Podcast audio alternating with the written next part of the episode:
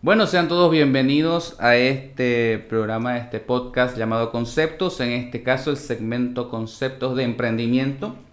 Y comentarles un poco que este podcast nació con la idea de invitar, primero que nada, emprendedores y desarrolladores de negocios que tengan éxito o les vaya relativamente bien en, en sus respectivos trabajos. Y de esta forma impulsar a las personas que estén escuchando o viendo esto a que puedan llegar a lograr sus objetivos como inspiración y ejemplo para lograr sus sueños. Vivir de lo que aman y sobre todo conseguir las cosas que más anhelan. Creo yo que mi invitado en esta ocasión cumple buenas características de ello. Es músico, además de vivir de lo que ama, también ha logrado un detalle que nos va a comentar que es la libertad. Pero antes de presentarlo, quiero hablar un poquito sobre el primer modelo de negocio que vamos a tocar en este podcast que es el network marketing. Es un modelo que nos ayuda a empezar con muy poca o casi nada de inversión y poder lograr grandes cosas, inclusive llegar a tener, lo que dije anteriormente, libertad. Que es lo que nos va a comentar nuestro invitado. Mi hermano, bienvenido, Guillermo Sanqui, aquí con nosotros. gracias, querido Ricardo. Un gusto estar aquí. Me siento honrado de poder servirles en este podcast. Muchas gracias por venir, Guille. Y el motivo justamente de invitarte es porque nos conocemos hace bastante tiempo. Muchos años ya. Entonces, hemos incluso trabajado juntos en algunas cosas y quisiera saber que nos contes de tu experiencia, eh, qué es o cuál es el concepto, como el nombre del podcast, del network marketing. Ok, vamos a desglosarlo un poco porque Creo que junto a la industria de tiempo compartido, el network marketing debe ser la industria con peor reputación o mayor desconocimiento del mundo. Y no lo juzgo porque la industria está llena de gente haciendo cosas que no son, llena de compañías falsas y llenas de, de cosas malas. ¿Ok? Vamos a ser muy, muy sinceros con eso. Yo soy una persona, yo soy un desertor del network marketing. Yo vivo de las redes, tengo una organización grande dentro del network marketing. Amo la, la industria porque realmente me ha proveído muchísimas cosas buenas en mi vida pero entiendo la manera en la que se le ha presentado al mundo y las cosas que se ha hecho con ella. Entonces vamos a desglosar un poco para que la gente entienda que Perfecto. En el mundo de la venta directa, que nace por los años 60, es un concepto muy sencillo. Si tú o yo tenemos una empresa y quizás no tenemos capital para pagar publicidad grande, como sería colocarla en la televisión o la radio, que eran los recursos de aquellos momentos, entonces yo hago algo sencillo le digo a las personas, ok, yo no voy a pagar publicidad, no voy a pagar marketing, vallas, eh, televisión, radiofonía, etcétera. Te voy a dar a ti acceso a que te registres conmigo para yo darte productos a un menor precio y que seas tú el que vaya y los venda puerta por puerta. Lo cual fue una oportunidad fantástica para mucha gente que quizá no había tenido una educación formal para tener una profesión tradicional o quizás aún teniendo una profesión tradicional quería un segunda fuente de ingreso. Entonces nace la famosa industria de la venta directa, ¿no? Venta directa al consumidor. Creo que la, directa al inclusive la primera fue esta empresa norteamericana, ¿cómo se llama? Eh, Amway. Amway. Exactamente. Más o menos fue una de las primeras empresas, pero la empresa que más... explotó el, eh, en el segmento. Y, y, nace también la Direct Selling Association posteriormente, que es la asociación de, de empresas de venta directa dentro de los Estados Unidos y a nivel global, que regula estas compañías. Aquí hago un punto clave para todas las personas que vean este eh, podcast. Si a ti te invitan a una compañía a hacer network marketing o redes de mercado de cualquier tipo, y tú te metes a la DSA, a la página de la DSA, Direct Selling Association, y no está registrada la compañía que te está invitando, salí corriendo de ahí. De entrada es ilegítima has hecho un punto importante. Importantísimo. Bolivia está llena de esos. Y va a haber gente que se va a enojar un montón con que yo diga esto. Acá en Bolivia, Ricardo, tenemos una eh, reguladora que se llama ASOEM, Asociación de Empresas de Venta Directa. Si vos estás en una compañía de venta directa o multinivel o redes de mercado en Bolivia, entra ahorita a la página de la ASOEM, a s o e m.com, te metes, miras las empresas registradas si la compañía a la que te están invitando o en la que estás no está ahí, es ilegítima, punto. Aunque no hay que hacer. Aunque me digas que tiene registro, que está en funda empresa, que no sé qué, no sé Y que está empezando y que... Porque mucho... Porque una cosa es que una empresa sea legal y otra cosa es que sea legítima. Claro. ¿Ok? Eh, para empezar. volvamos a la historia. Entonces, nace el mundo de la venta directa. Luego resulta que había personas que no podían salir a tocar puertas para vender jabones, ollas y todo esto Y nace un concepto nuevo donde la gente, quizá en las noches o los fines de semana, invitaba a sus amigos a tomar un café, a compartir algo en su casa. Y en medio de, de, esta pequeña actividad, pues sacaba la oferta. Vendían ollas, eh, servicios, tappers. Aquí es donde Tupperware se hace gigante. Claro. ¿No? Porque habían madres de casa o gente de familia que decía, yo tengo trabajo todo el día, quisiera un segundo ingreso, no puedo ir, comprar las cosas y salir a tocar puertas y venderlo, pero quizá en las noches o los fines de semana tenga tiempo en casa para hacer una oferta. Entonces nace el famoso concepto de venta party. Haces una pequeña reunión en tu casa, traes a la gente y les haces la oferta. También fue muy bueno, le sirvió, sirvió mucha gente que ha salido. Y luego de esto nace el, lo más, más famoso del mundo, que es el famoso ventas en multinivel. ¿Qué es el objetivo en ventas en multinivel? Esto es importante que la gente lo entienda. En ventas multinivel, tu objetivo es comprar stock, comprar una cantidad importante de stock para volverte un buen distribuidor. O sea, yo te compro invertir una invertir una cantidad. Compras una cantidad de stock grande, se te hace descuento, vas a ganar de la reventa, obviamente, vas a reclutar vendedores, los vas a entrenar. Ellos van a hacer lo mismo que tú. Como equipo van a llegar a un objetivo de, volumen de ventas y aparte de la ganancia por diferencial de venta, la, compañía te va a reconocer bonos extras por los objetivos. Lo cual está muy bien. Si a ti te gusta la venta, si te gusta entrenar a otros vendedores y si vas a ser claro con tu oferta, porque eso es muy importante. Una de las cosas más dañinas que hace el multinivel es ofrecer cosas que no son. Y cuando tú haces ventas específicamente en multinivel, tú tienes que decirle a la gente, claro, este es un negocio de ventas. Yo te recluto, compras volumen, te entreno, vendes y ganas, y si como organización llegamos a un objetivo, ganamos bonos extras. Yo creo que si, si el mundo del multinivel se hubiera presentado de manera íntegra y transparente, nadie tendría problema con él. Porque el problema no es que vender sea bueno o malo.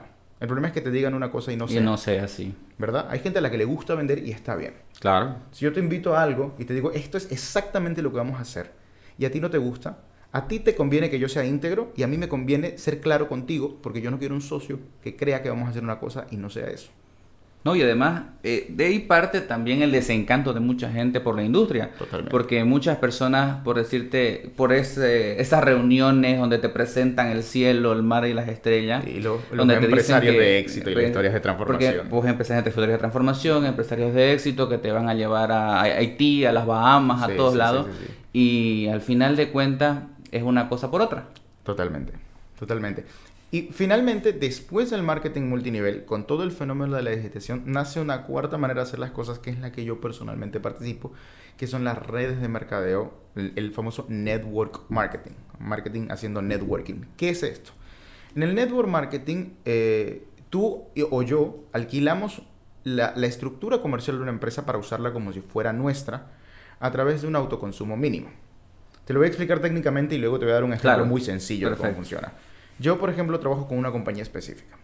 Yo a esta compañía le alquilo toda su, estructura comercial. Es como una franquicia, por así decirlo. pero mi, franquicia es el consumo, un consumo mínimo de dos productos. Yo le compro dos productos a la empresa o un equivalente en puntos y la empresa me dice, ok, ahora que tú has hecho este autoconsumo, que además nunca va a cambiar, no, a medida que yo suba de rango, porque tú sabes que en el redes de mercadeo hay una especie de carrera de rangos, no va a cambiar. No te vamos a obligar a comprar stock, no te vamos a obligar a comprar grandes cantidades de producto, no te vamos a obligar a vender, no te vamos a obligar a reclutar en masivo, nada. Consume este volumen en puntos, que pueden ser dos o tres productos, y la paramos de contar. Con eso, ¿qué te voy a dar yo como empresa? Te voy a dar aplicaciones de teléfono, páginas web, oficinas virtuales, compras por internet, entregas a domicilio, oficinas físicas en 36 países, toda una estructura para qué? Para que generes tráfico de clientes entonces, lo que yo hago en network marketing, yo me asocio con esta empresa y hago tres cosas. Primero, tengo una estructura de e-commerce. Yo tengo una página personal que se llama empresatanto.com barra Guillermo Sanqui, donde si yo comparto ese link a más de 30 países del mundo, la gente puede comprar los productos, recibirlos en la puerta de su casa y yo generar una bonificación directa en mi cuenta bancaria aquí en Bolivia.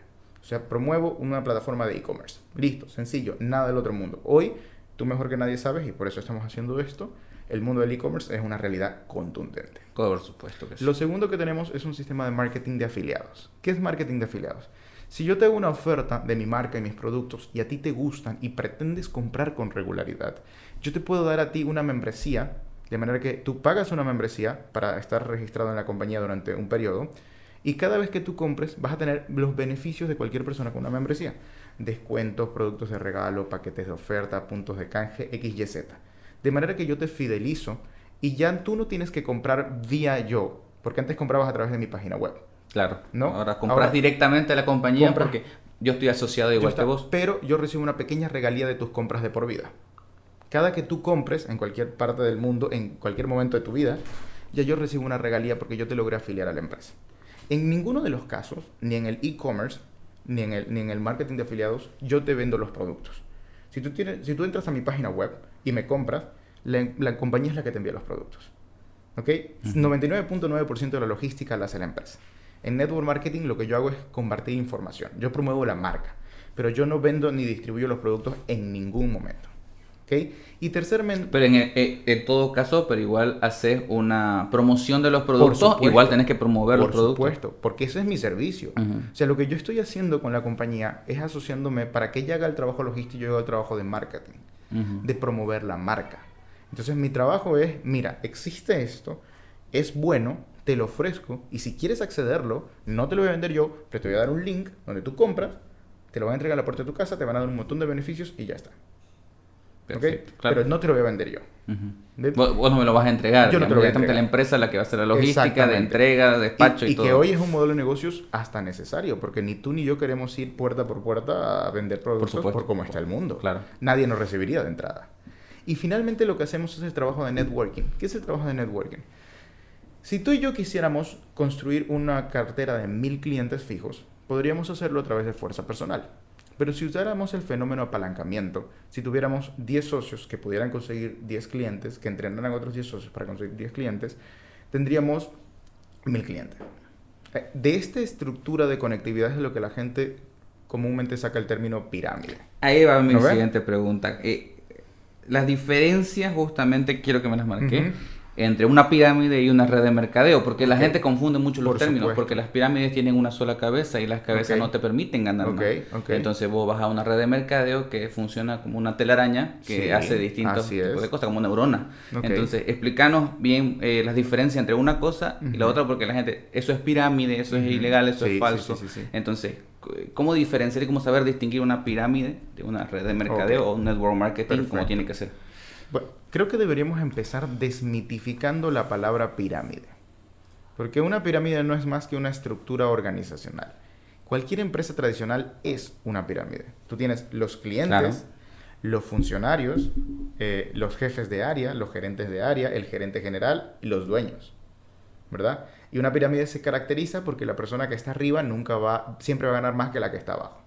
Tú vas a cualquier empresa tradicional. Tienen una estructura piramidal. una estructura piramidal. Porque el dueño de la empresa siempre va a más ganar que más que los funcionarios. Punto. O sea, no hay. No hay donde perder. Pero eso no está mal. Es una pirámide es solamente una estructura organizacional de manera que hay una cadena de mando que pueda sostener una actividad específica de manera ordenada. Un gobierno es una pirámide. Tienes al presidente, los ministros, los diputados, toda la vaina que va hacia abajo, ¿verdad? La iglesia es una pirámide, tienes al papa, tienes a los, cardenales, toda la vaina. La familia es una pirámide, tienes al padre, madre, abuelos, hijos, nietos, bisnietos, etc. Una pirámide es la manera en la que estructuramos las cosas para que funcionen, porque para poder elevar algo, la base tiene que ser más amplia que la punta, y es por eso que las culturas alrededor del mundo construyen pirámides, porque es una manera más fácil de, construir. por supuesto. Una montaña es, una, pirámide. ¿Te das cuenta? Naturalmente se, eh, se mitificó la palabra de manera que fuera asociada a algo negativo por la manera en la que conecta gente. En, el network marketing, el, asunto es que tu ganancia no depende de dónde estás conectado. ¿A qué me refiero yo? Si yo te registrara hoy a, mi, a mi equipo de network marketing, tú podrías ganar más dinero que yo. ¿Por qué? Porque tus ganancias no dependen de dónde estás conectado, depende del mercado que seas capaz de producir el mercado que tú produces te produce regalías y tú cumples ciertos requisitos para desbloquear el sistema de compensación. De manera que, ojo, si yo te conecto a ti y yo no hago nada, yo no voy a ganar más dinero que tú solo por haberte conectado a ti del mercado que tú produces. ¿Me explico? Claro. ¿Sí? O sea, es totalmente... Eh, la capacidad que uno tiene de producir se, sea, ¿Cuál o una gana de eso, una gana de lo que va haciendo. ¿Cómo lo reconocemos? Porque de todas maneras esto es importante. Primero que nada, una compañía para que se tiene que ser eh, legal, lícita ilegítima. O sea, tiene que ser una compañía que tenga un producto o un servicio real y físico. Si estamos hablando a nivel Bolivia, tiene que estar registrada en una empresa, tiene que emitir factura de sus productos o servicios y tiene que estar registrada en la ASOEM. Tiene que tener una oficina física donde tú puedas ir y ver a la gente que maneja la empresa. Es importantísimo. Si estamos hablando de una empresa a nivel internacional, pues tiene que tener trayectoria, tiene que estar regulada por la DSA. Por los entes internacionales. Por los entes internacionales, por supuesto que sí. Y sobre todo, y lo más importante, es que eh, tiene que haber realmente un producto de valor agregado. ¿A qué me refiero con esto?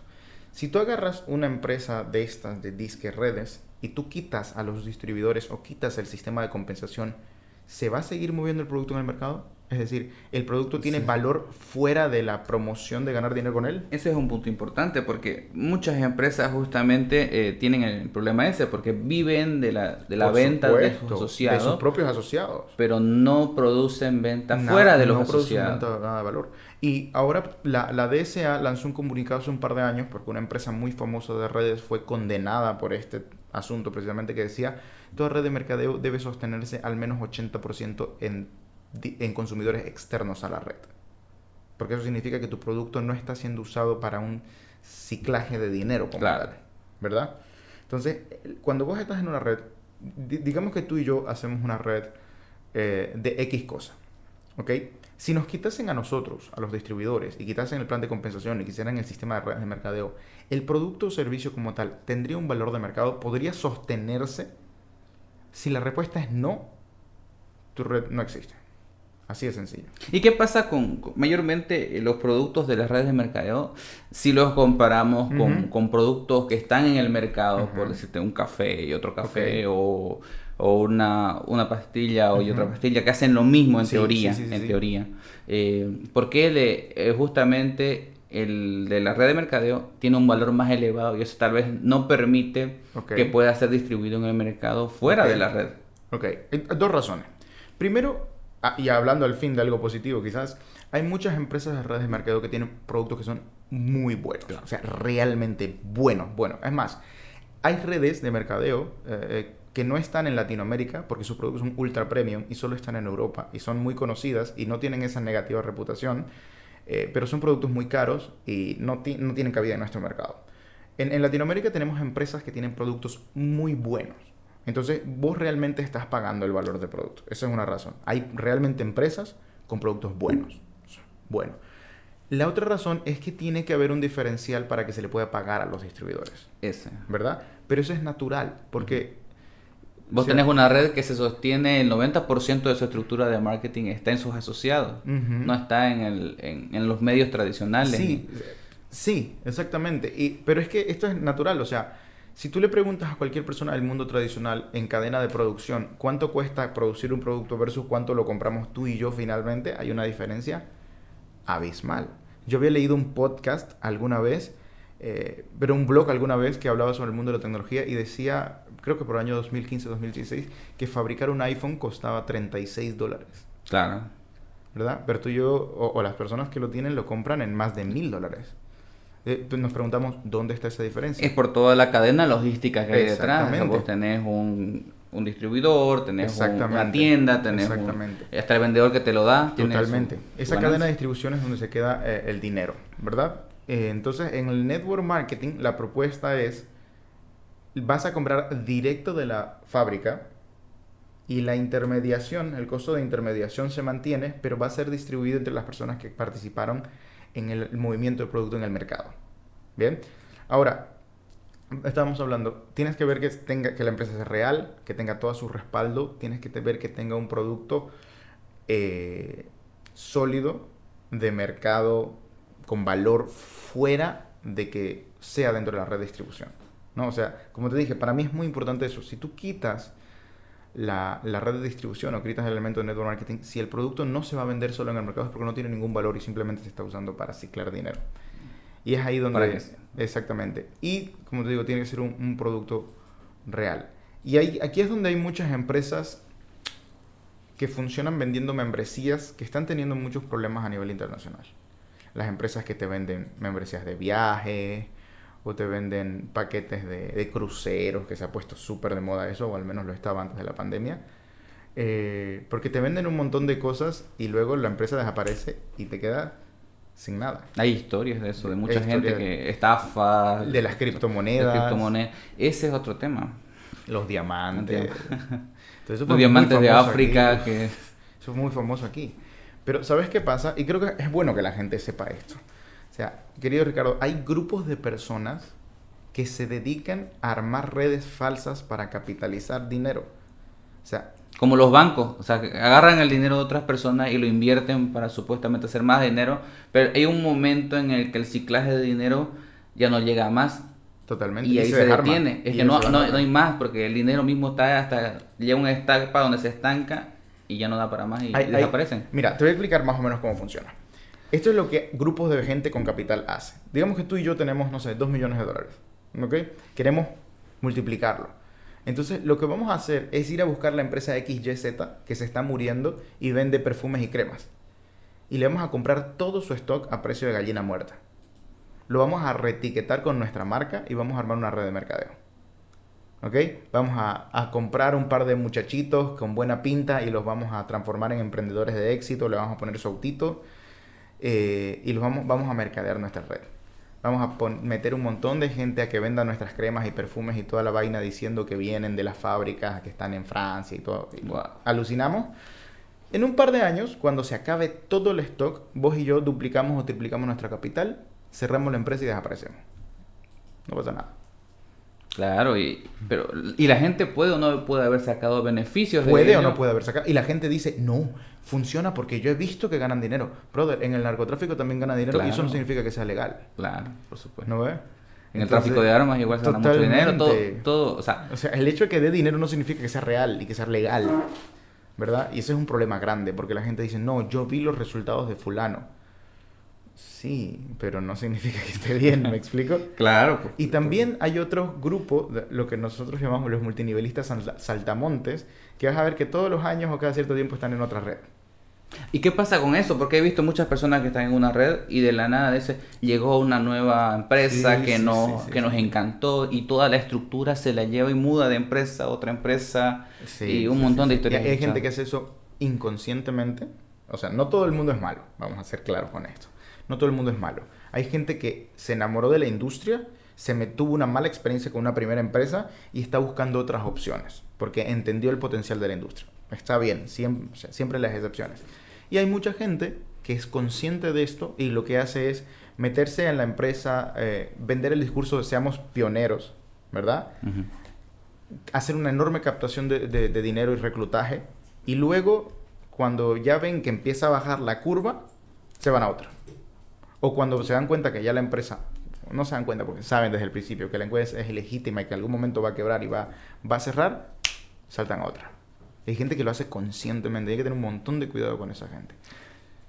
Bueno, pero hasta aquí hemos dicho puro cosas negativas. Claro, yo estoy así como que wow. Y ahora, eh, por supuesto que la industria es bastante mm, amplia. Ah, ah, amplia. Amplia. y hay de todo, como todo en la vida, creo hay empresarios buenos, empresarios malos, hay todo. Pero ahora, de las bondades positivas, una vez vi un video tuyo, justamente en las redes, donde mencionabas que mm, las redes de mercadeo o el network marketing es una manera de democratizar la riqueza. Sí, sí, sí. Es una democratización de la riqueza, es la manera en la que todo el mundo puede llegar a, ganar mucho dinero sin tener experiencia previa y, y, contanos un poco cómo es este detalle. Te, voy a dar un ejemplo muy claro. Imagínate que eh, una persona con mucha riqueza compra una famosa franquicia de comidas para Bolivia.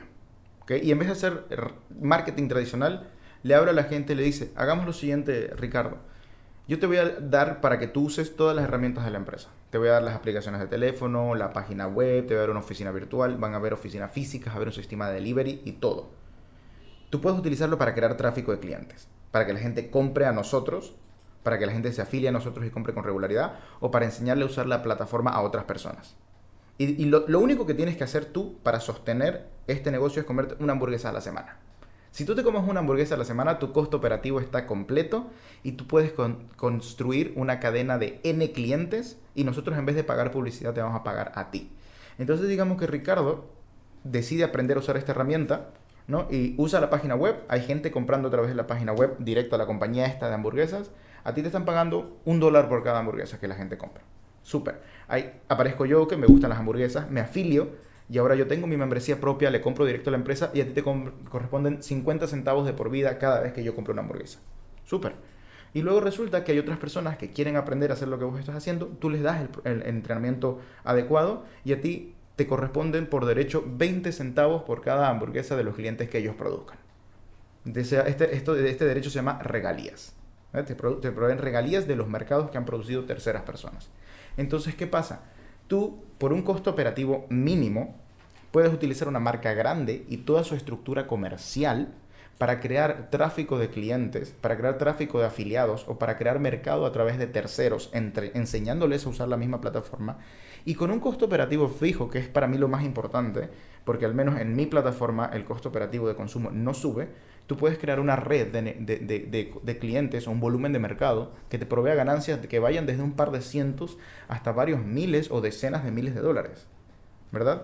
¿Y qué pasa? Para que tú hagas esto, no necesitas una inversión grande de capital. No necesitas un costo operativo alto mensual. Y, y, usualmente hay un equipo y un sistema educativo detrás que te van a guiar. ¿Sí? Lo que significa que cualquier persona que quiera aprender hacerse responsable de un negocio que no es fácil de hacer e invertir tiempo, sobre todo, puede construir una fuente, un activo financiero, una fuente sólida de dinero a, través del tiempo y a través de crearle un mercado a una empresa para que la empresa en vez de pagar publicidad tradicional nos pague a nosotros por producir el mercado. Entonces, cuando yo inicio a hacer network marketing, nunca había hecho redes, no sabía nada de productos, no sabía nada de relaciones, nada de crear organizaciones, nada de nada. Pero tenía una organización detrás con un sistema educativo que me enseñó, me fueron muy claros, me dijeron, toma de 2 a 5 años aprender a hacer esto puede que, gane dinero en puede que ganes dinero en el proceso, lo cual es positivo, porque algo extra todos los meses nos viene bien. Claro. ¿Verdad? Pero para que tú realmente le saques el jugo y el provecho a esto, va a tomar tiempo, porque tienes que aprender habilidades.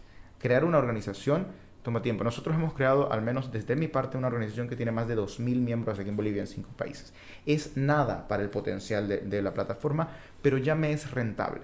Pero dirigir una organización de más de 2.000 personas en este momento toma una serie de habilidades. Toma que tú entiendas muchas cosas de cómo funcionan las personas, la, la famosa palabra eh, de liderazgo, ¿verdad? Y eso requiere tiempo y maduración. Pero ¿qué sucede? No, no cuesta. O sea, la gente que es parte de las comunidades sanas de network marketing te la brindan por puro apoyo, por puro sentido de comunidad, por puro eh, y además porque obviamente van a ganar de ti. Lo claro. esa ganancia comunitaria. Y es que yo creo que las personas grandes son felices haciendo más grandes a otras personas. Sí, claro. Mira, yo estoy en un momento en, mi desarrollo de redes que aunque he alcanzado un alto, un rango relativamente alto y unos ingresos relativamente elevados, eh, yo soy una persona muy austera, entonces más dinero para vivir no me hace falta. Pero a mí me apasiona mucho buscar otras personas como yo que puedan encontrar soluciones a través de este modelo de negocio. Porque hay mucha gente que, que, quizás no se ve 30, 40 años en una oficina o que se da cuenta que emprender en el mundo tradicional no es sencillo, que requiere tiempo, inversión, capital, riesgo, conocimiento, apalancamiento, etc. Eh, y que además, a mí lo que mucho me sirvió fue el sistema de mentoría en el network marketing. Gente con experiencia que se siente a tu lado, te hable, te guíe, te, te pregunte, te enseñe. Eh, a mí me apasiona encontrar personas que, que, quieran encontrar soluciones que no se vean tan ubicadas en el sistema tradicional, pero que estén dispuestas a aprender y a desarrollarse para trabajar dentro de la plataforma de network marketing. Y yo siempre soy muy claro con, con, con los socios que afilio. Hacer network marketing, el procedimiento es sencillo, pero llevarlo a la, práctica no es tan sencillo. Claro. Ya hacer networking seriamente implica tiempo, implica que estudies, entiendas tu empresa, tu sistema de compensación, la industria, que entiendas sobre el liderazgo, que aprendas a trabajar con personas. Es un proceso que no es sencillo, pero por eso paga bien.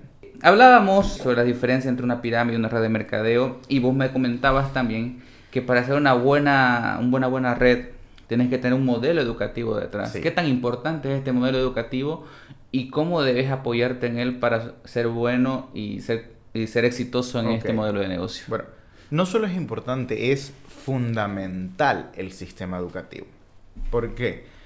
Esto, esto que te voy a decir es una de las cosas más clichés en la industria porque creo que es uno de los discursos que más han usado la gente en las redes, pero es importante decirlo. Robert Kiyosaki divide las personas en, cuatro, cuadrantes, ¿no ves? Cuando tú y yo estamos educados para estar en el cuadrante izquierdo, empleados y autoempleados, la mayor cantidad de la responsabilidad o la percepción de la responsabilidad es externa. Es decir, cuando nosotros hemos sido empleados, yo he sido empleado, el que la empresa facture o no facture, que sea rentable o no sea rentable, eh, el que yo gane o no gane dinero a fin de mes no dependía de mí, dependía del jefe, de los dueños, de un tercero, ¿verdad? Porque tú te metes a una empresa y ellos te tienen que pagar y es su responsabilidad y, y el que se banca el riesgo es el dueño de la empresa y punto. Cuando tú pasas al otro cuadrante, asumes el 100% de la responsabilidad. Al lado derecho. Al lado, derecho. De, claro. ¿Verdad? Entonces, uno de los elementos fundamentales que debe tener un sistema educativo es enseñarte a pasar al cuadrante derecho. Y quitando un poco el mito de, ser empleado, empleado o empresario o inversionista, eh, vamos, vamos a hablar de que lo que hace el sistema educativo número uno es crearte conciencia de responsabilidad. Decir, ok, el network marketing es un negocio que te pertenece a ti cuánto crezca, cuánto ganes, cuánto se sostenga es tu responsabilidad. Nadie más. No hay jefe, no hay horario, no hay quien te presione. Y tal vez ese es uno, perdón que te interrumpa, es uno de los factores que, tal vez hace más complejo la forma de implementarlo. Porque qué complicado que es ser disciplinado, qué complicado que, es tener que hablar con personas, y qué complicado es tener que cambiar hábitos para poder superarse. Y a veces uno cae en la, mediocridad o en, o en lo que llamamos zona de confort, que es tan fácil de estar en ella. Y muchas personas lo estamos sin darnos cuenta y nos acostumbramos a un estilo de vida y, cómo salir de ello y cómo es, recablear tu cerebro, literalmente. Sí, Y no es, o sea, no está mal estar incluso en la zona de confort, por así decirlo, porque existe un mito hoy de que todo el mundo debería ser exitoso, todo el mundo debería ser empresario, todo el mundo debería ser emprendedor. No es cierto, no es cierto. Hay gente que es fantástica en su profesión, son increíblemente buenos. El mundo necesita un poco de todos. Por eso yo siempre le digo a la gente, aunque el network marketing es para todos, no, todos, son, para el network marketing. Como no todo el mundo va a ser abogado o ingeniero o arquitecto o médico o deportista o lo que sea, ¿verdad? Eh, yo tengo amigos que son médicos y son gente increíble. Claro. Pero no todo el mundo va a ser médico. No todo el mundo está dispuesto a hacer los sacrificios necesarios para ser médico. Y eso está bien. El network marketing tiene sus beneficios también pero no, no, todo el mundo lo va a hacer. Imagínate un mundo con puros emprendedores y con puros gente. No, tiene sentido. Estamos estructurados, la sociedad está estructurada para que haya distintas funciones y que cada y que necesitemos una persona que haga un restaurante, que haya una persona que nos cuide, como es la policía, Totalmente. que haya una persona que, que cuide las fronteras, que nos presida, un montón de cosas, estructuras. Necesitamos muchos valores. En muchos valores distintos. Sí, sí, sí. Multidisciplinarios, o sea, de muchas. Totalmente. Y eso es algo que quiero decirle a la gente que hace network marketing. Dejen de vender el network marketing como si fuera el, último milagro, o sea, la panacea, la solución a todos los problemas, como si fuera... Es fantástico hacer network marketing, es un gran modelo de negocio, es muy rentable y todo, pero no es mágico, no es un... Eh, no, no, le va a solucionar la vida mágicamente a todo el mundo y no es para todo el mundo. Pero volvamos al tema, el sistema educativo. Cuando el sistema educativo parte importante, importantemente de hacerte responsable, de crearte un sentido de conciencia y responsabilidad, para que tú veas un panorama más claro, primero de lo que quieres lograr en la vida, de segundo, qué hay que hacer para lograrlo. Y tercero, y quizá lo más incómodo, qué hay que dejar de hacer. Yo cuando mentoreo a los miembros de mi organización, que en su mayoría son jóvenes, siempre les hago una pregunta que generalmente es la más incómoda. Y es, ok, ya tú tienes cierta idea de lo que quieres hacer en la vida. Y te aseguro que está relativamente claro lo que tienes que hacer para lograr eso que quieres. Mi pregunta es, ¿qué estás dispuesto a dejar de hacer? ¿Verdad?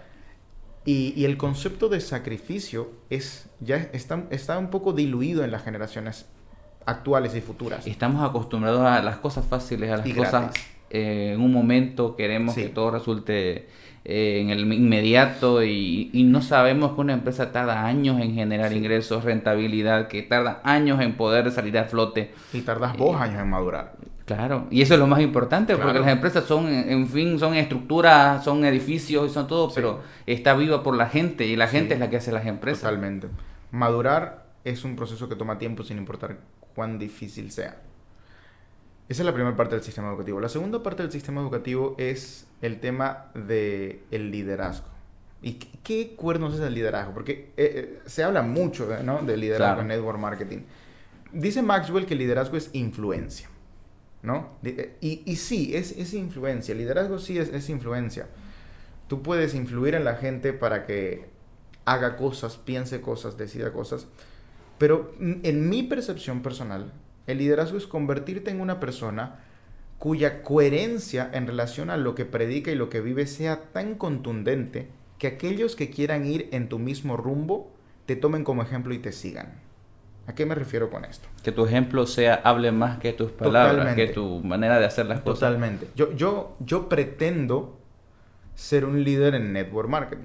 ¿Y cómo lo pretendo? No pretendo con el discurso de motivación, de sacar el campeón de llevas dentro, de me libro de comprar el paquete tiburón y traer tres amigos, o con el de, que todos los sueños se cumplen, o la casa de tus sueños, o la foto con el Ferrari. Si se hace un edificio de 12 pisos, si pensás en uno de 12, por lo menos tenés uno de 3. Sí, ese, ese, discurso. Yo creo, yo soy una persona que eh, valora la vida, valora mucho la vida. Yo He perdido personas muy importantes, me hubiera gustado invertir mi tiempo con mayor sabiduría en ellos y sabe que la moneda final que intercambiamos con todo lo que obtenemos es el tiempo. Para yo poder construir un buen negocio, soy consciente de que estoy invirtiendo una cosa, algo que no volver nunca, que es mi tiempo. Entonces pretendo volver una persona enfocada, disciplinada, servicial, íntegra, y quiero hacerlo de manera tan contundente que aquellos que compartan mi idea de llegar a cierto lugar en mi vida me vean como ejemplo y me puedan acompañar en este proceso y yo poder servirles a ellos en esa transformación. Volverse una persona disciplinada no es fácil.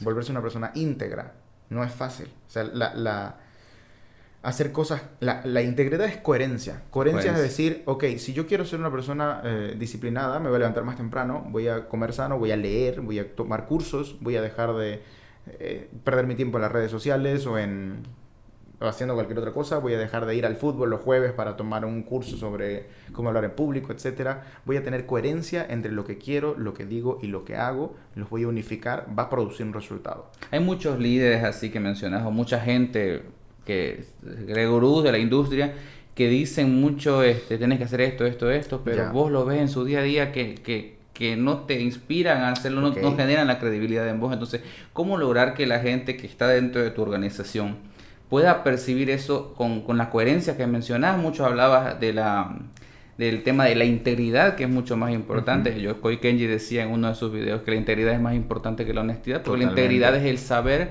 eh, lo que uno es y lo que uno dice sin que nadie te vea, sin que nadie te escuche. Es, el, es la responsabilidad con uno mismo. Totalmente. Pues yo los acompaño en el proceso. Por ejemplo, una persona X en la organización no tiene hábito de lectura. ¿Ok? esa persona es importante para mí y yo quiero acompañarlo en su proceso educativo.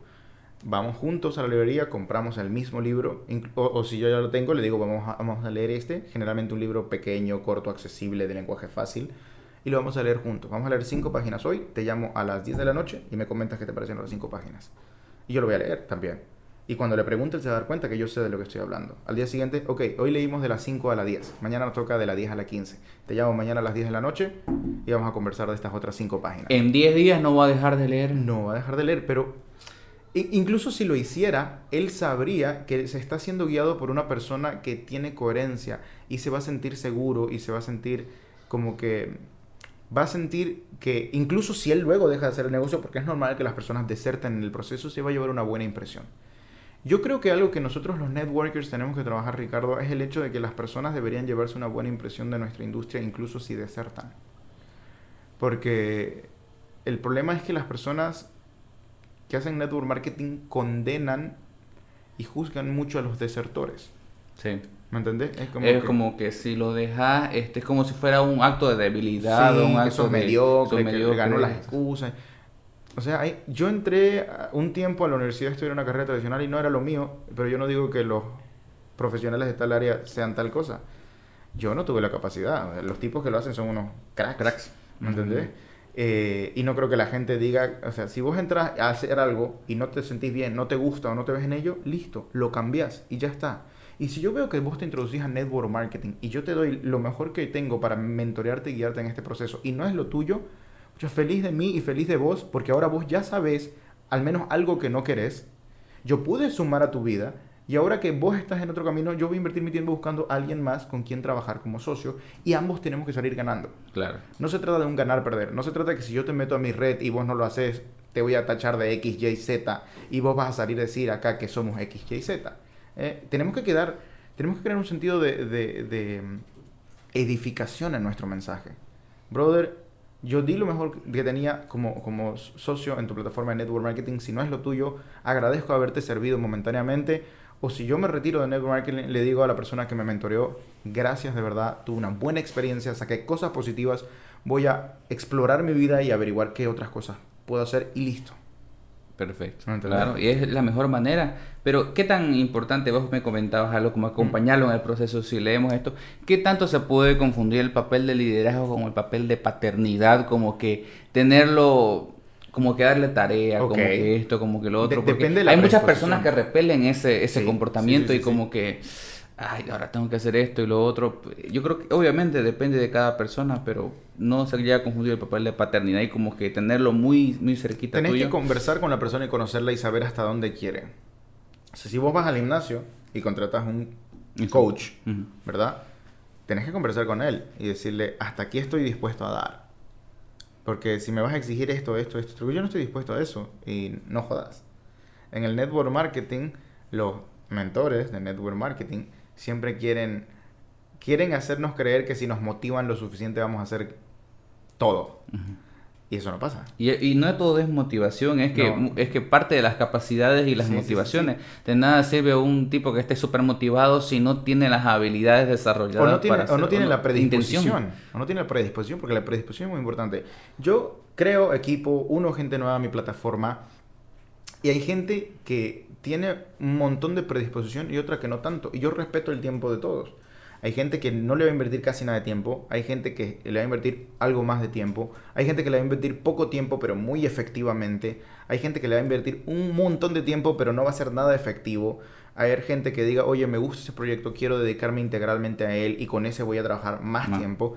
O sea, es un tema de que respetes la, la decisión de la gente en el mundo del emprendimiento.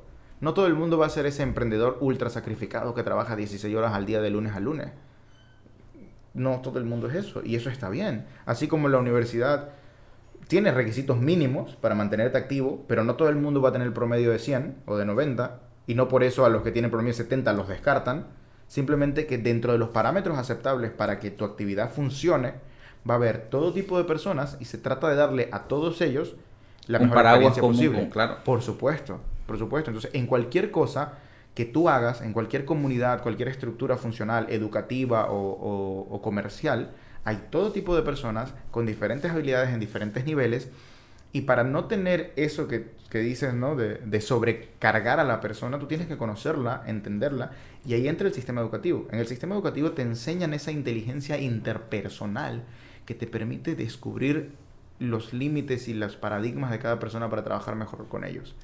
Y eso es difícil de hacer, créeme, porque el paradigma humano es, y, no se resuelve, o sea, no es una fórmula fija. Los constructos mentales que uno crea a lo largo de su vida, dicen los expertos que están desarrollados desde los 7 años en un 90%, entonces qué difícil es deshacer una estructura mental que tenés durante toda tu vida, llegas a, a los 25, 20, 30 años, etcétera, y te das cuenta que las cosas no eran como pensabas y tenés que cambiar eso, qué duro, qué, qué difícil. Es difícil. Y, y, cuánto cuesta eso.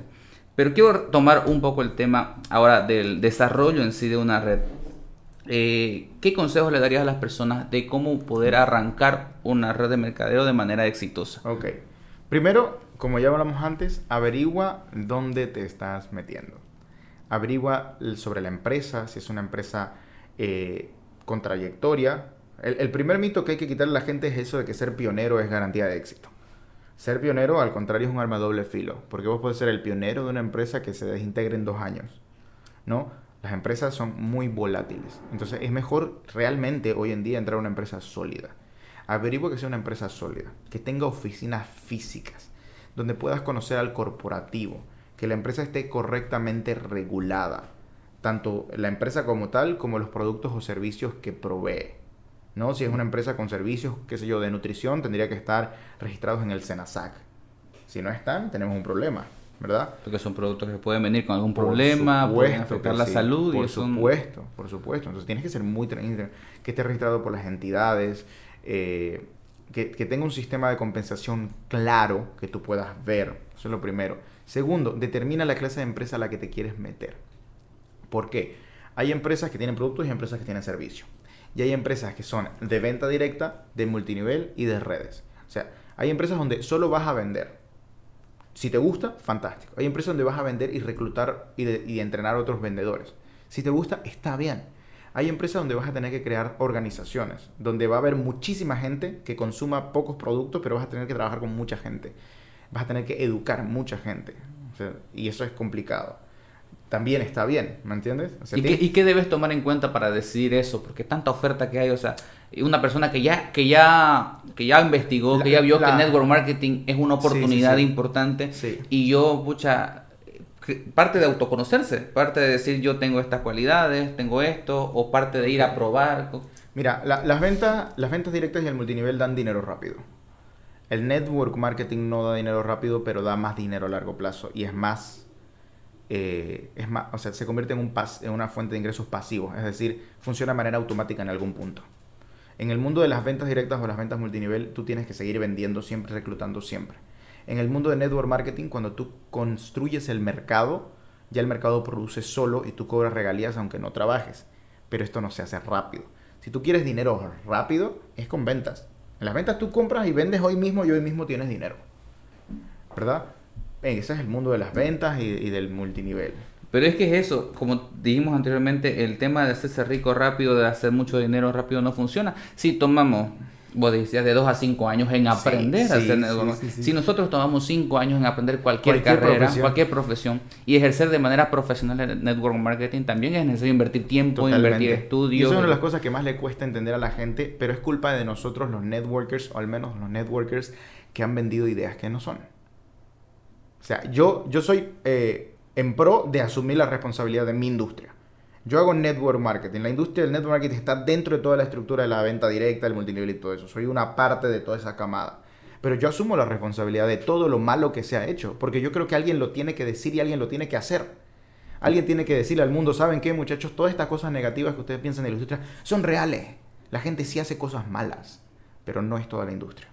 Entonces, es efectivamente como vos decís si querés hacerlo, construir un negocio sólido, rentable, sostenible y potencial, es a largo plazo y tiene que ser una red que se base en que te des regalías por consumo del mercado, no del entrenamiento de distribuidores o de venta directa.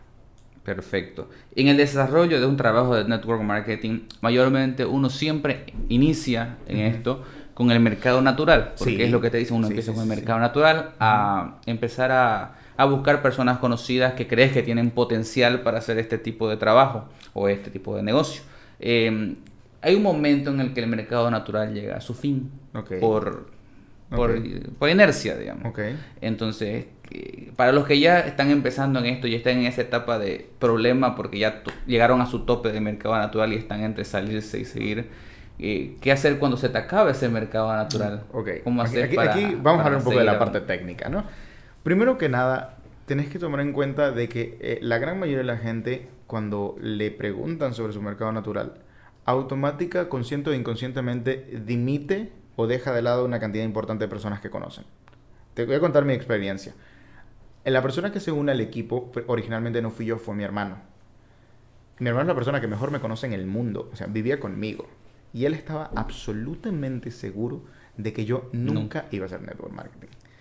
Y yo mismo no me hubiera invitado a hacer network marketing en aquella época por la persona que yo era.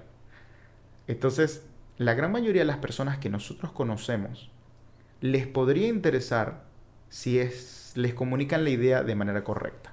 La razón por la que tú dejas de lado personas cuando te hacen un proyecto de network marketing es porque crees que no les va a gustar o no les va a interesar o te van a juzgar. Esa es la palabra. Así, así de clarito. Porque si tú y yo ponemos una hamburguesería, le vamos a hablar a la mitad del planeta hoy para que se coman nuestras hamburguesas. Porque estamos seguros de que, mierda, ¿a quién no le gustan las hamburguesas? Y además, si no te gustan las hamburguesas, listo, no vas a pensar nada mal de mí. Pero en el network marketing, como hay un montón de mitos, eh, tú crees que o no le va a gustar o te va a juzgar. Y el mercado está muy mitificado, muy... Ah, es charla, es mentira, es humo, es tantas cosas. Entonces, ¿cómo es mucho de psicología de la persona para poder superar esa, eso, eso freno? Porque, ¿cómo superar el hecho de que uno tiene siempre la cosa cuando inicia esto de pucha, si le digo a tal persona que va a pensar de mí, o si le digo a, a, este, por ahí piensa que yo vendo puras historias, que no sé qué, y después me salgo y va a pensar mal de mí, entonces empieza a pensar en el qué dirán, y el qué dirán es el principal freno para todos. Totalmente. Pero para batir eso tenés que tener claro lo que haces. Tienes que tener la, que tenerla clara, tenés que saber claro en qué empresa estás, cuál es el objetivo del sistema de compensación de la empresa cuál es tu producto o servicio, cuál es su valor real agregado de mercado y qué estás haciendo. Si yo en Network Marketing estoy produciendo un mercado para una empresa del cual voy a regalar, ganar regalías de consumo de todos los participantes y de todos los usuarios de la plataforma. Ya sea que compren a través de mi página web, ya sea que se afilien conmigo o ya sea que sean conectados por terceros. Yo tengo claro mi modelo de negocios, tengo claro mi objetivo personal y tengo claro lo que hago. Y cuando tú tienes claro algo, no tienes pena, vergüenza o miedo de hablar de ello con la gente. La seguridad es la clave de todo. En cambio, cuando a ti te meten en un proyecto de foro de forma emocional y tú no entiendes lo que estás haciendo, cuando se te baja la emoción, te entra el miedo. Por eso yo no estoy a favor de reclutar gente con emoción.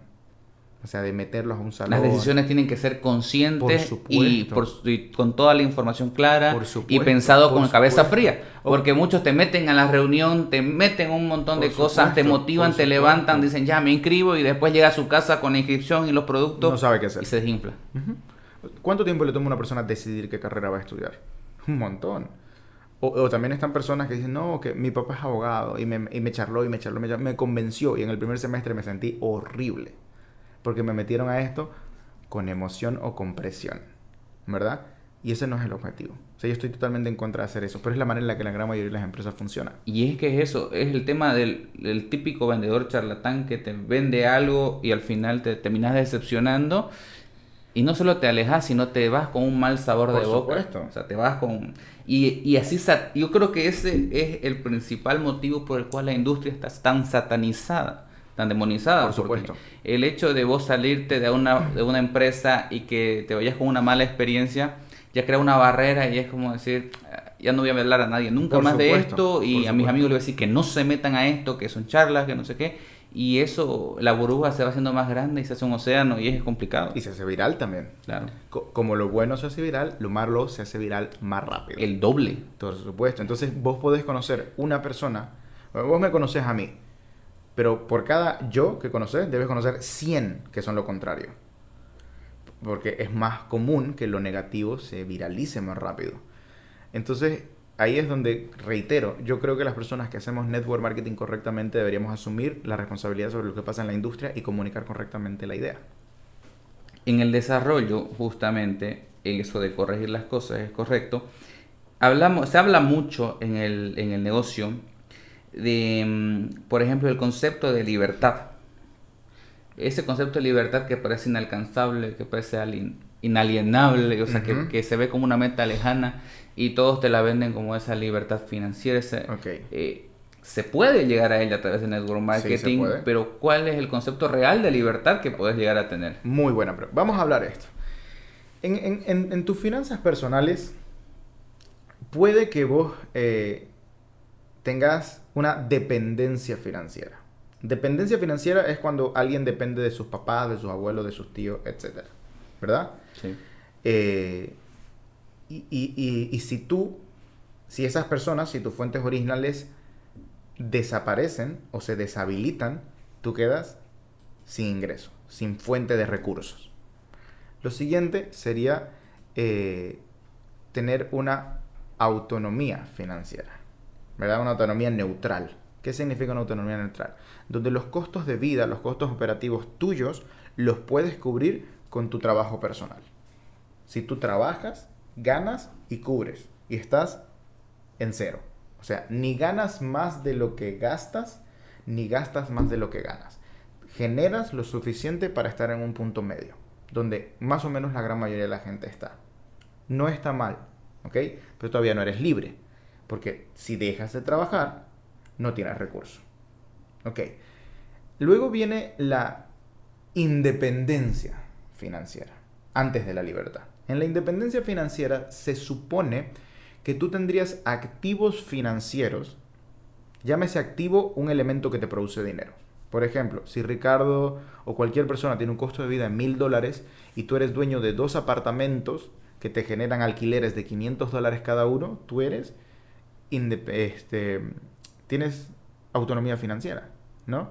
O sea, tienes esa independencia financiera, tienes esa, eh, esa capacidad de que tus recursos para vivir ya no dependen de tu trabajo y tu acción personal. Entonces, si un día tú no, no estás haciendo nada y no estás gastando más de lo que, de lo que ganas, incluso sin trabajar, puedes vivir. ¿Cierto? Sí. ¿Me explico? Ese es el punto. Eh, independencia La independencia. Es ahí donde, donde, es, donde habría que apuntar antes de la libertad. uno, podría hacer su vida lo que quisiera, podría irse, podría dejar de trabajar, pero sigue estando con su estilo de vida como es. Promedio, exactamente.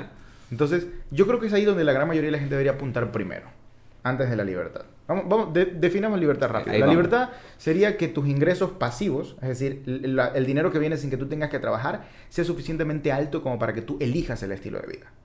O sea, tú deberías ganar suficiente dinero como para irte a vivir a la playa, comprarte un Ferrari o hacer lo que X, Y, Z quieras. Ahí serías libre.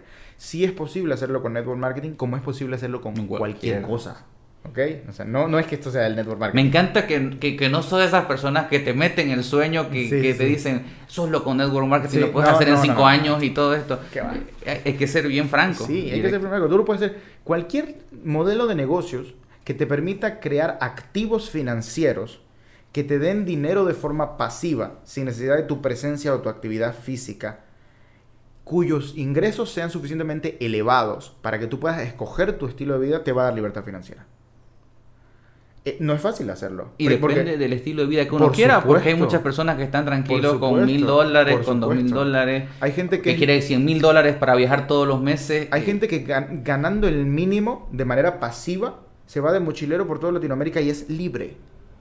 Y no tiene nada que ver con el auto, no tiene nada que ver con la mansión, no tiene nada que ver con el jet privado, no tiene nada que ver con eso. Y eso eh, depende del concepto personal que cada uno tenga de libertad, porque lo que el concepto de libertad no es igual al mío. No es. No es. Por eso lo que deberíamos hablar es de independencia, de cómo yo creo un activo financiero que me dé dinero sin necesidad de esclavizarme con mi presencia física o mi presencia intelectual.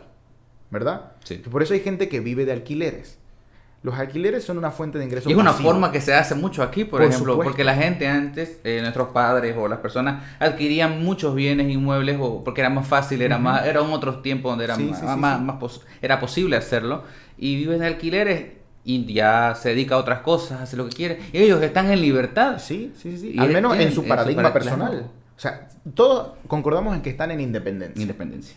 Pero ya si están en libertad o no depende de su paradigma personal.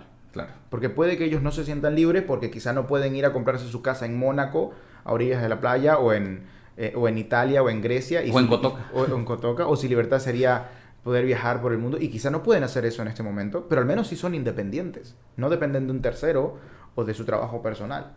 Eh, el objetivo principal mío y, y, del network marketing debería ser llevar a la gente a un nivel de independencia. Inicialmente. inicialmente. ¿Por qué? Porque incluso si tú haces network marketing como una actividad paralela, o sea, imaginémonos que, qué sé yo, eh, tú eres abogado y tu interés es defender a la gente que no tiene recursos. Si tú tienes un, un negocio paralelo que te permite cubrir todos tus costos de vida, tú ya no tienes que buscar el trabajo netamente por el dinero y lo puedes dedicar al enfoque que tú quieres. Y es probable que incluso sea más rentable haciendo eso, ¿verdad? Pero mucha gente cuando trabaja solamente por cubrir sus costos de vida, obviamente sufre ese desenfoque de la razón por la que escogieron esa profesión. Entonces, darle a la gente a través del network marketing un, negocio paralelo, porque no todo el mundo se va a dedicar 100% a eso, pero que pueda cubrirle los costos de vida de manera suficientemente sólida como para que eh, recuperen el enfoque de vida y puedan ejecutar su profesión o su actividad bajo el propósito que inicialmente quisieron, es algo muy loable. Y es, y es hasta, pucha, sería, sería ese como... Es la utopía. Es la utopía, es la utopía. de vida, porque es la manera en la... Yo creo que muchos jóvenes que, que, eligen una carrera o que no saben qué elegir y que no, y que no entienden todavía mucho de, de, que esa decisión es importante y a veces se van por una, por una carrera porque los padres o la, la sociedad le dice que vaya o no estudian una cosa que ellos quieren por el que dirán o porque están con la presión social de elegir una carrera u otra y el, y el poder uno eh, olvidarse de los gastos operativos, como decimos, de los gastos fijos que uno tiene en el día a día y poder dedicarse a lo que a lo que uno quiere, aunque no gane un peso, pero es lo que uno quiere hacer. Creo que esa es nuestra utopía de vida. Es la utopía. Y, pero hay que entender que es la utopía. O sea, de que entender de que una utopía es un lugar al que queremos llegar, pero que no va a pasar. Cuando nosotros hablamos de esto, tenemos que entender que es un objetivo, pero que no podemos vender el discurso como si eso fuera a pasar mañana. Claro. ¿Me explico? Tenemos que entender que es un proceso mejorar la calidad de vida de las personas, que el network marketing es una alternativa, es real y por eso es, difícil, pero que es, tiene un montón de beneficios, que no es para todo el mundo y que finalmente e, es, es un tema de educar a la gente. Yo te, yo, te, yo te registro a ti y te enseño a hacer network marketing en un par de meses, estás ganando un par de cientos de dólares y puede que tú te quieras dedicar netamente a esto o no, y está muy bien pero vas a aprender cosas que te son útiles. Porque, por ejemplo, una de las cosas que no son útiles, que no solemos aprender en el sistema educativo tradicional, es cómo manejar nuestras finanzas personales. Correcto. ¿Qué pasa si Ricardo vive con X y luego empieza a hacer network marketing y luego vive con X más 5 o X más 10? Tienes un excedente. Mea culpa, yo me ha pasado que he ganado excedentes y me los he gastado en tonterías.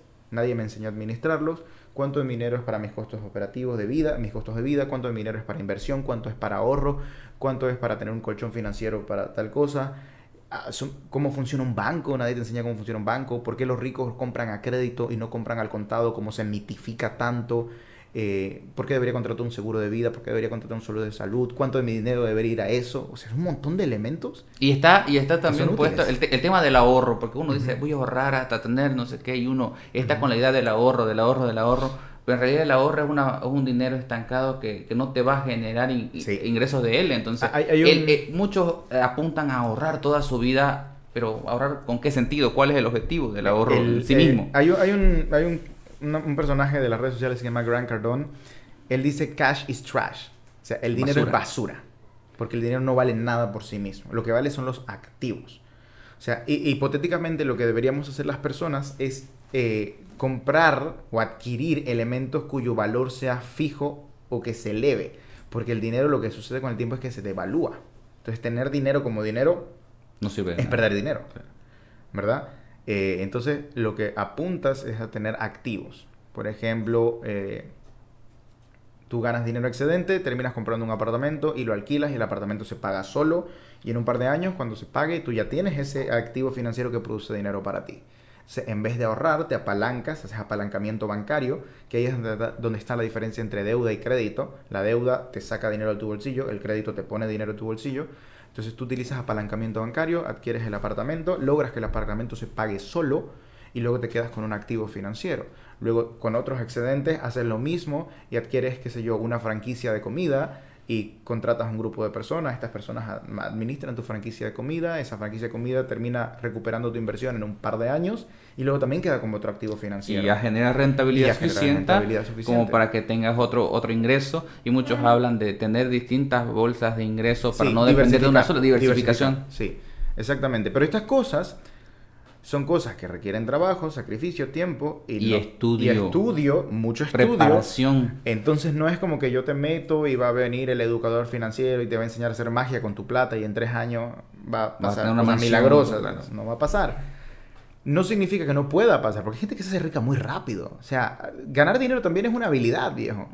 Vos ves que hay gente que es excelente en los deportes, gente que es excelente en el arte, gente que es excelente en, en social media hay gente que tiene dones y talentos y gente que hace dinero muy rápido. No significa que tú y yo no podamos aprender a hacer un deporte bien. No significa que tú y yo no podamos aprender a tocar un instrumento bien. Pero hay gente que la tiene el talento. Tiene talento. Y eso está bien. El, talento no es malo. El talento te acorta el camino. El, talento es una manera de llegar más rápido. Pero no define que llegues al final. si no tenés la disciplina. El, tema es que no hay que polarizar. No es el tema de que solo puede el que tiene talento o puede todo el mundo. No todo el mundo puede yo soy bajito. Yo no voy a ir a ser campeón de la NBA aunque mis sueños y me sacrifique toda la vaina. ¿Me explico? es, como ese, video, ese video de Odín Dupeirón que dice el exceso de pensamiento mágico pendejo. Exactamente. Es el, pensar de que piensas y te dará y te llegará y te va a llegar porque si vos soñás y si lo deseas y si pedís con toda tu fuerza, va a llegar a vos y eso es mentira. Tampoco hay que ser totalmente negativos, ¿no? No, no, es el otro lado contrario, sino que hay que ser coherentes. Las cosas buenas pueden pasar. Las cosas buenas van a pasar si haces el sacrificio necesario, si estudias, si tienes efectivamente una mentalidad positiva, eh, pero si entiendes que el universo tiene ciertas leyes que hay que seguir y que, que no dependen de vos. Y que no dependen de mí. O sea, yo puedo tener mucha fe, pero si suelto el vaso se, quebra, punto. Eso, esa es una ley. De la física, es, no, eh, es indiscutible. El, dinero también, o sea, pero lo que pasa es que lo tengo que aprender. No porque venga alguien a darme un discurso bonito y me emocione, va a pasar magia. Lo que va a pasar es que yo tengo que volverme un ser humano más consciente de que tengo que aprender habilidades, tengo que ejecutar estas habilidades que aprenda, porque teoría no resuelve nada. Información no es lo igual que inteligencia. Exactamente. Eh, tengo que aplicarlas y tengo que hacer sacrificios. Eh, y, como, y como ves, yo siempre estoy en pos de esto, de crear un mundo más coherente, de que la gente entienda de que las cosas buenas sí pueden pasar yo sí creo en, que podemos construir un mundo mejor, con mejores cosas. Somos soñadores. Somos soñadores, porque, eh, pero porque sé que se puede hacer a través del sacrificio. Y, del sacrificio me refiero a que, que nos volvemos conscientes de volvernos mejores personas, más íntegras, más disciplinadas, más enfocadas. Porque entiendo lo mucho que cuesta esto y el enorme trabajo que va a costar promover esta actitud y esta mentalidad en más personas. Pero que finalmente si logramos hacer ese sacrificio, podemos estar, crear una mejor realidad para las personas. Entonces, eh, dentro y fuera del network marketing, me parece que el discurso de todo el mundo del emprendimiento debería ser que efectivamente un mundo mejor es real, una mejor calidad de vida es real, eh, una mejor realidad es posible si hacemos el sacrificio. Guille, contame, ¿cómo es tu día a día en el mundo del network marketing y cómo es tu, tu relación con el trabajo? ¿Qué haces en tu día a día? Ok. Bueno, para empezar a mí me gusta mucho lo que hago, entonces le dedico la mayor cantidad de mi día.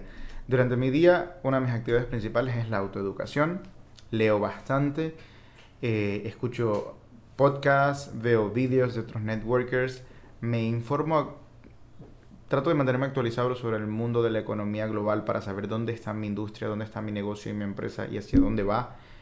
Generalmente durante mi día lo que hago son presentaciones de negocios, hago seguimiento a personas a quienes se les ha hecho presentaciones previamente, me mantengo en contacto con los otros. ¿Tienes algún horario establecido o directamente no, lo haces? Yo soy bien madrugador, así que en las primeras horas de la mañana lo que hago es leer y entrenar. Entreno dos veces al día, a veces dos veces juntas, a veces una vez por la mañana, una vez por la tarde. Normalmente estoy trabajando como de 9 días hasta el mediodía, almuerzo, comparto con la familia, luego a veces le meto trabajo seguido hasta las 10 de la noche, hablando con la gente, haciendo videopresentaciones, haciendo videoconferencias, eh, mentorías virtuales. El network marketing es un trabajo muy libre, ahí es donde está la trampa, como hablamos antes. Claro. Pero durante, trato de dedicarle la mayor cantidad de mi día y trato de dedicarle sobre todo tiempo de calidad a mi negocio, de prestarle atención, de darle enfoque, de hablar con la gente.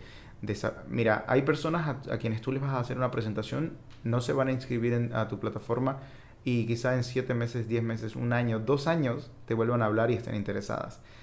el network marketing es un negocio de relaciones. Entonces, la mayor parte de tu tiempo, aparte de estar presentando el negocio a otras personas, vas a estar relacionándote con gente, conociendo a los miembros de tu organización, escuchándolos, volviéndote amigo de ellos, guiándolos, dándoles visión de, de, lo que pueden construir a través de la plataforma de negocios, enseñándoles los conceptos básicos, que es importantísimo, eh, compartiendo con ellos el tema de lectura, eh, compartiéndole libros, mandándole información, escucha este vídeo, ve este podcast, vení a tal, a tal hora nos vamos a reunir con tu pequeño equipo y vamos a empezar a hablar de estos conceptos, les voy a enseñar estos elementos que son la, logística del sistema. Eh, siempre hay gente nueva, así que vas a pasar un montón de tiempo enseñando los conceptos básicos y luego vas a tener un pequeño equipo con el que vas a empezar a hacer cosas ya más profundas.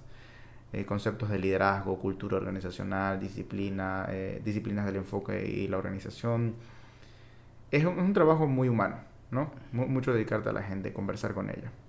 ¿Cómo es eh, o cuál es el concepto en sí de un mentor? ¿Qué tan importantes son los mentores? Vos tenés mentores en tu vida que puede ser tu padre, tu abuelo, tu, una persona, un profesor o una persona que te inspiró a algo. ¿Cómo es el, la evolución hasta ser un mentor de alguien y qué tan importante es ser un mentor para el bien de la, de la gente que está en tu organización? en el network marketing tenés la responsabilidad de ser un mentor. Y, ser un mentor, bueno, primero tener un mentor es, es, una cosa maravillosa y es una cosa que creo que todo el mundo necesita de alguna manera, ¿no? Ojo, un mentor no es un coach. Eso hay, hay distintos tipos. Un el coach, está el, mentor y, son conceptos diferentes. Un, mentor no es un coach. Un mentor es una persona que ha llegado hasta donde vos querés llegar. Que te, hace, que te da perspectiva de cómo son las cosas. Y te, brinda atajos. Te brinda, no atajos, pero te, te comparte su experiencia para que cometas la menor cantidad de errores posibles o que al menos no los mismos. Yo siempre, yo, yo soy del, del que cree que tus discípulos no van a cometer menos errores, pero que tu responsabilidad es que no cometan los, mismos, que tú. ¿Me explico? Cada quien va a cometer sus errores personales. El tema es que si tus discípulos están cometiendo tus mismos errores, tú estás fallando un mentor es una persona que te da perspectiva, que te cuenta su experiencia, que te ayuda a hacer introspección en ti mismo, que, que, ve cosas de ti que tú no puedes ver porque nosotros somos ciegos a nosotros mismos, como se dice, eh, que te tiene mucho cariño, mucho, mucha paciencia, eh, que te ayuda a, a, redireccionarte siempre, que está ahí cuando las cosas no son tan fáciles como te gustaría que sean, pero que sobre todo busca tu bienestar y, que incluso te cuida de ti mismo. Porque las personas solemos ser emocionales, ¿no? Yo, yo, yo mentoreo personas que tienen sus cosas en la cabeza y yo las tengo que sacar de ahí y a veces vienen y me dicen, wow, yo esperaba que vengas y me des unas palabras de aliento y me digas que todo esté bien, no sé qué, y me trataste de pendejo de mierda y me, me, me, hiciste que me ponga los pantalones y que levante la cabeza en alto y que diga, ok, o sea, la vida es dura, eh, pero yo ser más fuerte. Listo. O sea, y, yo creo eh, que hoy necesitamos una mentoría que, que haga personas más fuertes. Yo, yo veo que las Hay una sociedad muy... Eh, muy sensible ante las cosas, eh, todo este tema de que sentirnos ofendidos por todo lo que vemos, por todo lo que decimos, por todo lo que, lo que se dice o que dice cualquiera fulanito. Una persona que capaz que ni conoce, ni has visto nunca en tu vida y que nunca la vas a ver, pero te llega a ofender. ¿Qué tan responsable sos vos de lo que te ofende y qué tan responsable es la otra persona de ofenderte? Sos 100% responsable vos. Eh, hay un, un viejo proverbio que dice eh, si a ti te dan un regalo y tú no lo aceptas, ¿de quién es el regalo? De la otra persona. Si te insultan y vos no lo aceptas, el insulto se queda con la otra persona. Pero se necesita un enorme nivel de madurez emocional con eso. Yo creo que un, un mentor te guía en ese proceso de fortalecimiento y de construir esa madurez emocional. Es altamente útil tener uno. Y cuando vos te convertís en un mentor, al menos a mí me costó mucho desarrollar la empatía. Yo soy una persona muy fría, muy distante. Eh, y cuando pasaban cosas difíciles en la vida de la persona era como que, brother, hay que seguir. Hay que seguir, la vida es así. Y uno, mierda, o sea, uno piensa y dice, pero empatía es sentir en carne viva lo que el otro está sintiendo y tratar de entenderlo eh, si vos fueras esa persona. Sí, aquí, aquí, aquí yo descubrí una cosa interesante, te cuento. Descubrí que la empatía es útil, pero la compasión es más útil. La empatía es cuando yo me pongo en tu lugar y te entiendo. Pero a veces, que yo te entienda no sirve de nada. Si a ti te pasa una experiencia dura, dolorosa y difícil y yo me siento contigo y te escucho y te digo te entiendo, te comprendo y yo siento lo que vos sentís, no llegamos a ningún lado realmente. Son palabras que quedan ahí. ¿Cómo eh, puedes entender lo mismo? Eh, sí, pero, pero si, si, yo soy compasivo, yo pretendo sacarte de ahí y llevarte a un mejor lugar. ¿Me explico? O sea, si yo soy empático, yo le doy limosna a los que están en la calle. Si yo soy compasivo, yo asumo la responsabilidad de organizar y aportar a alguna organización que los saque de ahí y los reforme en la vida. Eh, ser empático es cómodo. Ser compasivo es difícil. Difícil. Porque la compasión significa que yo voy a hacer el trabajo duro para sacarte de donde estás, que es el lugar doloroso y difícil. Y la gran mayoría de las personas se jacta de la empatía, pero pocos se jactan de la compasión. Porque ir y, hacer y ser compasivo y, y vivir la compasión es asumir la responsabilidad también de tú tomar un ser humano que quizás es inconsciente o incapaz de salir de donde está por X o Y este motivo y sacarlo de ahí.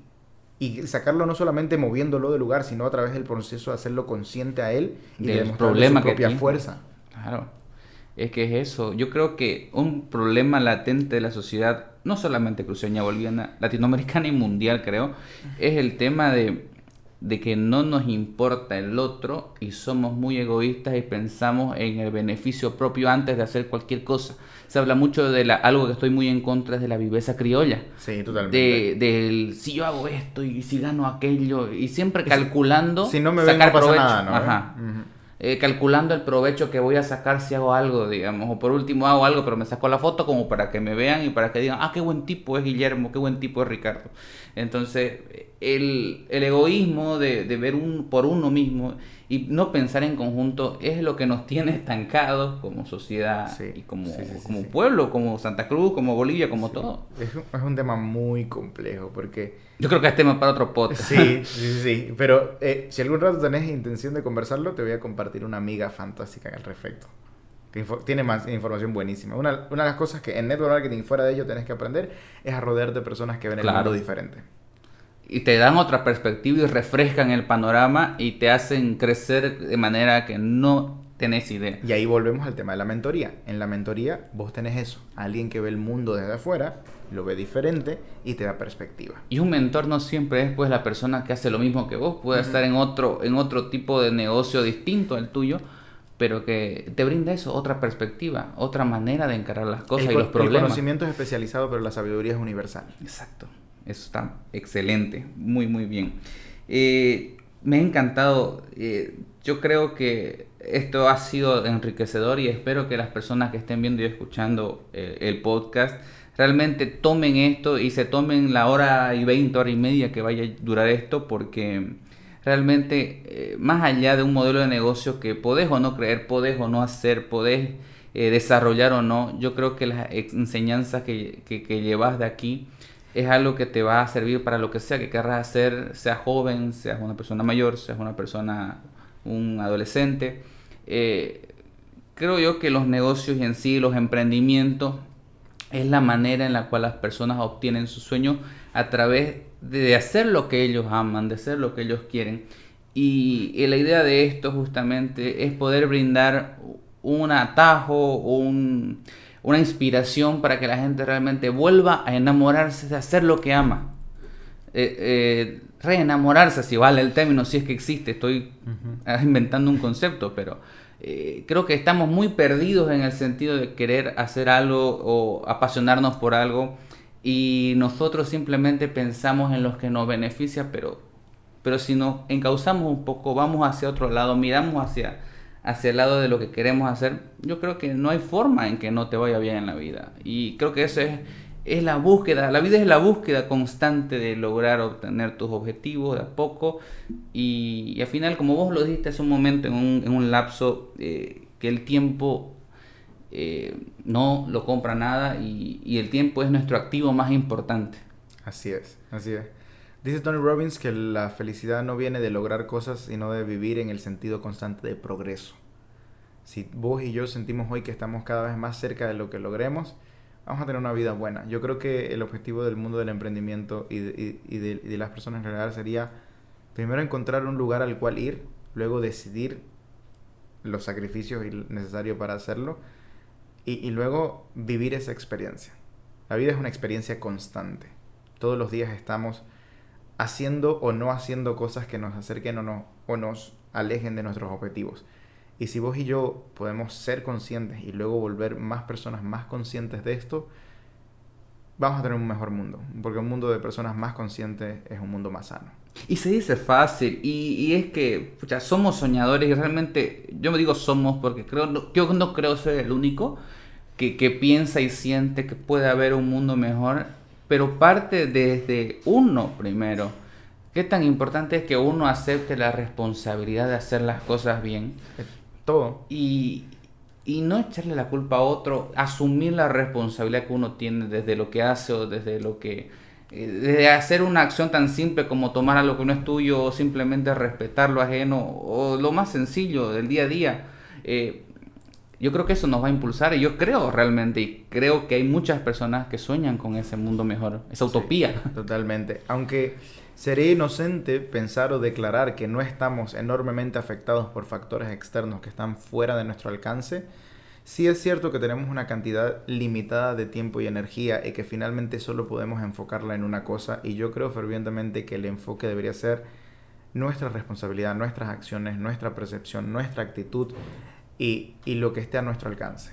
Y con eso podemos hacer grandes diferencias. Es que al final de todo es que te llevas de la vida y, y, ahí va la última pregunta que tengo para vos, que ni siquiera te pregunté nada de la pandemia porque creo que nos afectó a todos y está de más y es un tema que a todo mundo lo, lo, trae en la cabeza y esto justamente es para sacar la idea de eso, porque si bien la pandemia ha sido un, un problema, yo creo que para tu sector y muchos sectores que están en esto, eh, lo que quiero promover, lo que queremos promover con el podcast es a la digitalización ya. de los emprendimientos y de las acciones. Y entonces hay que entender que el mundo ahora es digital y que Sí. el que no esté en el mundo digital, cualquier sea el negocio que haga, no podés salir adelante. Eh, y ante cualquier eventualidad, siempre en la era digital, si no estás ahí, es como no tener una oficina, es un- una oficina más de tu, de tu empresa. Totalmente. El, en diciembre pasado estuve en Colombia y voy a los malls y habían un montón de tiendas vacías. Pero además tenían un papel que decía, eh, no nos fuimos, nos digitalizamos. Y, y- y te ponía el, el link de la tienda virtual o te ponía un código QR.